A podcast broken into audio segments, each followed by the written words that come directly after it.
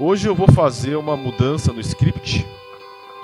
Eu não vou falar de Gênesis. Eu vou pular alguns bons anos e vou até Neemias. A razão por que eu vou falar sobre Neemias é em virtude da nossa Assembleia. O culto de Assembleia é um culto um pouquinho diferente. Há momentos que nós precisamos ter nossa fé renovada Há momentos em que precisamos nos lembrar dos desafios que nos são propostos. Nós não podemos ficar parados. Nós precisamos avançar. Muitas vezes, ao olhar para o lado, nós temos a tendência de desanimar e falar: falta, é difícil, desanima, cansa. Tudo isso é verdade. Realmente, quando você olha para o lado, às vezes desanima, às vezes cansa, às vezes abate. O que nós nos esquecemos é que quando lidamos com as questões do Senhor, não é a nossa força que nos sustenta, mas é a nossa fé. É o Senhor quem sustenta a nossa fé. É o Senhor quem nos toma pela mão e diz: Não tenha medo, eu te ajudo. Interessante que aqui na história de hoje, Neemias se encontrava em meio a um povo que estava começando a experimentar um reavivamento. A reconstrução dos muros estava a pleno vapor. Estou falando de Neemias capítulo 4. De repente, eu imagino que entre os judeus, talvez eles olhassem um para os outros e dissessem assim: Ok, agora está melhorando, não haverão mais lutas. Mas, para a surpresa dele, a luta continuou a aparecer. No versículo 7, então, nós temos um exemplo de um levante que houve contra os judeus. Mas ouvindo Sambalá e Tobias, os arábios e os asdoditas, que a reparação dos muros de Jerusalém ia avante, e que já se começava a fechar as brechas, ficaram sobremodo irados. Ajuntaram-se todos de comum acordo para virem atacar Jerusalém e suscitar confusão ali. A primeira coisa que nós precisamos entender é que, proporcionalmente ao avivamento, haverão novas lutas.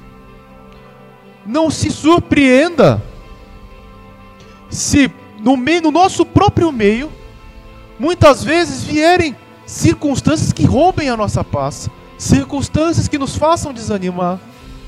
As lutas elas vêm porque nós estamos incomodando. Se nós não temos lutas, é porque nem o inimigo se importa mais conosco. Agora, quanto mais nós incomodamos, maiores são os desafios que nos são aguardados. Não podemos ser inocentes a ponto de achar, ah, porque estou no caminho certo, não haverão mais lutas. Pelo contrário,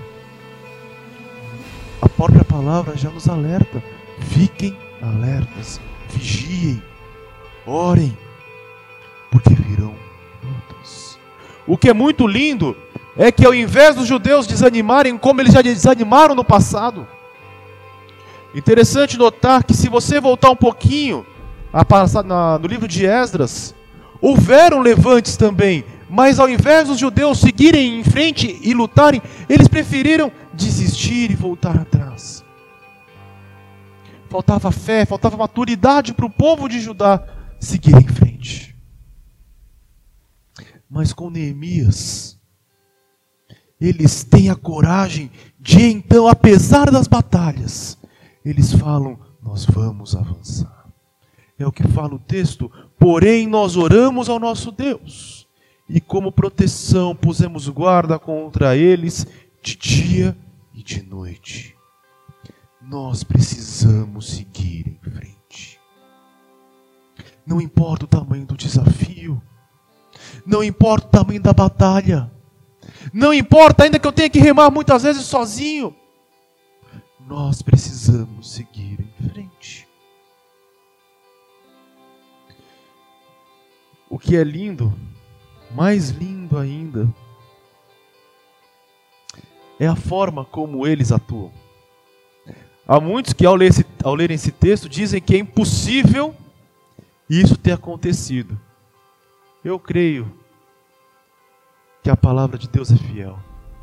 E se ela me diz que assim foi, eu creio que foi. E diz assim: daquele, a partir do versículo 16: Daquele dia em diante, metade dos meus moços trabalhava na obra, e a outra metade empunhava lanças, escudos, arcos e couraças. E os chefes estavam por detrás de toda a casa de Judá. E os carregadores que por si mesmos tomavam as cargas, cada um com suas mãos fazia a obra, e com a outra segurava a arma. Os edificadores, cada um trazia sua espada cinta, e assim edificava.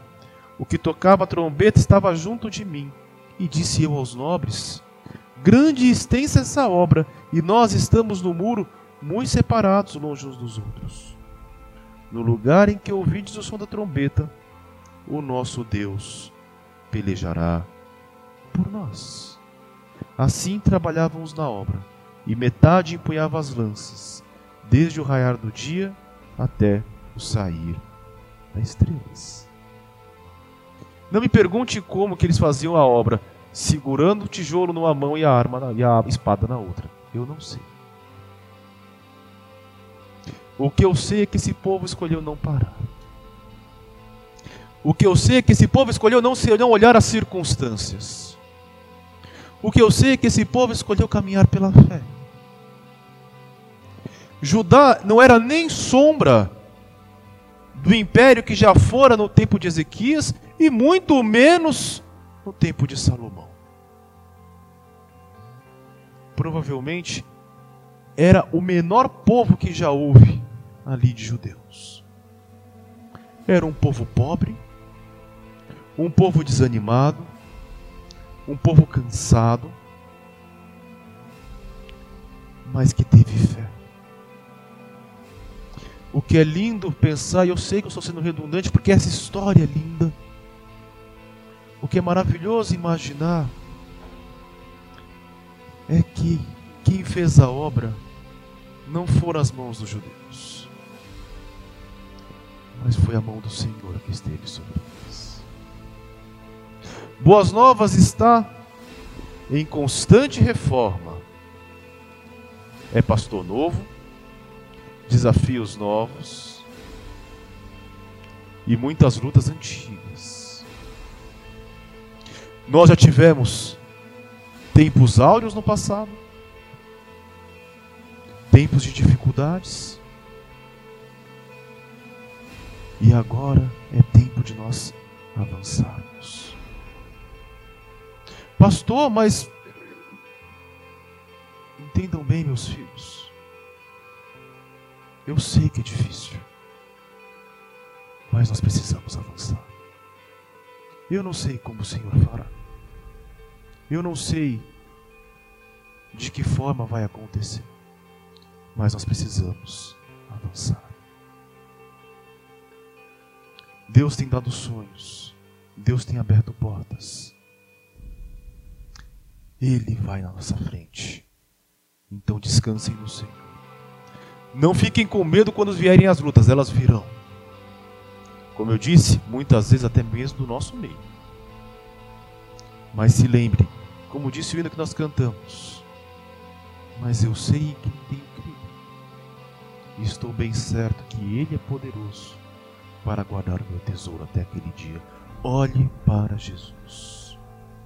Se você olhar para o homem, você vai desanimar. A nossa jornada, e eu encerro nossa, nosso breve estudo com essa ilustração.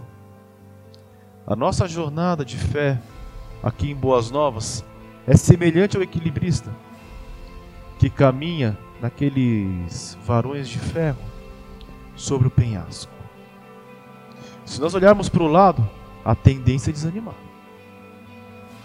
Se nós olharmos para o outro, a tendência é cairmos. Nós só conseguiremos atravessar esse penhasco se nós mantivermos nossos olhos fixos em Cristo. Não olhem para as igrejas do lado. Não olhem para o seu vizinho. Olhe para Cristo. Olhe para o que Cristo colocou no seu coração. E permaneça fiel. Porque não é a mim que você é fiel, não é ao seu vizinho que você é fiel, você é fiel a Deus. Então permaneça fiel. Permaneça fiel no pouco, porque quando vier o muito, e ele virá em nome de Jesus, nós permaneceremos fiéis. Olhe para a cruz e você vai seguir em frente. Se você porventura desistir, olhar para o lado, fica tranquilo. Eu vou segurar a sua mão. Fiquem firmes e constantes. Olhem para Jesus. Amém?